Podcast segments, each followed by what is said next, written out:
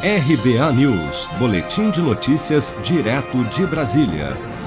Em seu segundo dia de depoimento à CPI da Covid no Senado, o ex-ministro da Saúde, Eduardo Pazuello, afirmou nesta quinta-feira que a culpa pela falta de oxigênio hospitalar que provocou o colapso na rede de saúde de Manaus no início do ano é tanto da Secretaria de Saúde do Estado quanto da empresa White Martins, que forneceu o insumo para a capital do Amazonas.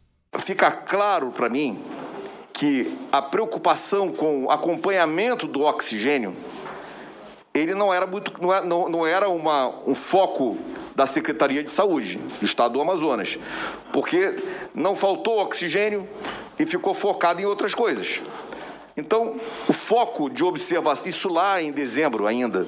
Então, no próprio plano de contingência apresentado pela Secretaria de Saúde para nós, não apresentava nenhuma, nenhuma medida sobre oxigênio. A empresa White Martins, a empresa White Martins, que é a grande fornecedora, associada também, somada à produção da Carbox, que é uma empresa menor, ela já vinha consumindo a sua reserva estratégica e não fez essa posição de uma forma clara desde o início. Começa aí a primeira posição de responsabilidade. Não tem como nos isentarmos essa primeira posição. Cabe o contraponto disso é o acompanhamento da Secretaria de Saúde, que não fez.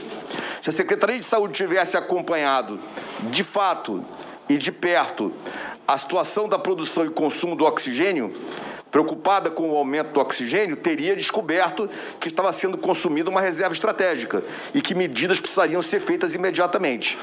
Pazuello sofreu um mal-estar no final da tarde desta quarta-feira, durante o seu primeiro dia de depoimento à CPI no Senado, razão pela qual a sessão foi suspensa e retomada nesta quinta-feira.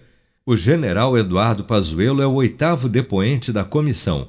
Antes dele, os membros da CPI ouviram os ex-ministros da Saúde Luiz Henrique Mandetta e Nelson Tais e o atual chefe da pasta Marcelo Queiroga, o ex-chanceler Ernesto Araújo, o gerente-geral da Pfizer para a América Latina Carlos Murilo, o ex-secretário de Comunicação da Presidência da República Fábio Weingarten e o diretor-presidente da Anvisa Antônio Barra Torres também já prestaram depoimento à Comissão Parlamentar de Inquérito no Senado, que investiga as ações e eventuais omissões do governo federal no enfrentamento à pandemia e, em especial, no agravamento da crise da saúde no Amazonas pela falta de oxigênio em janeiro deste ano.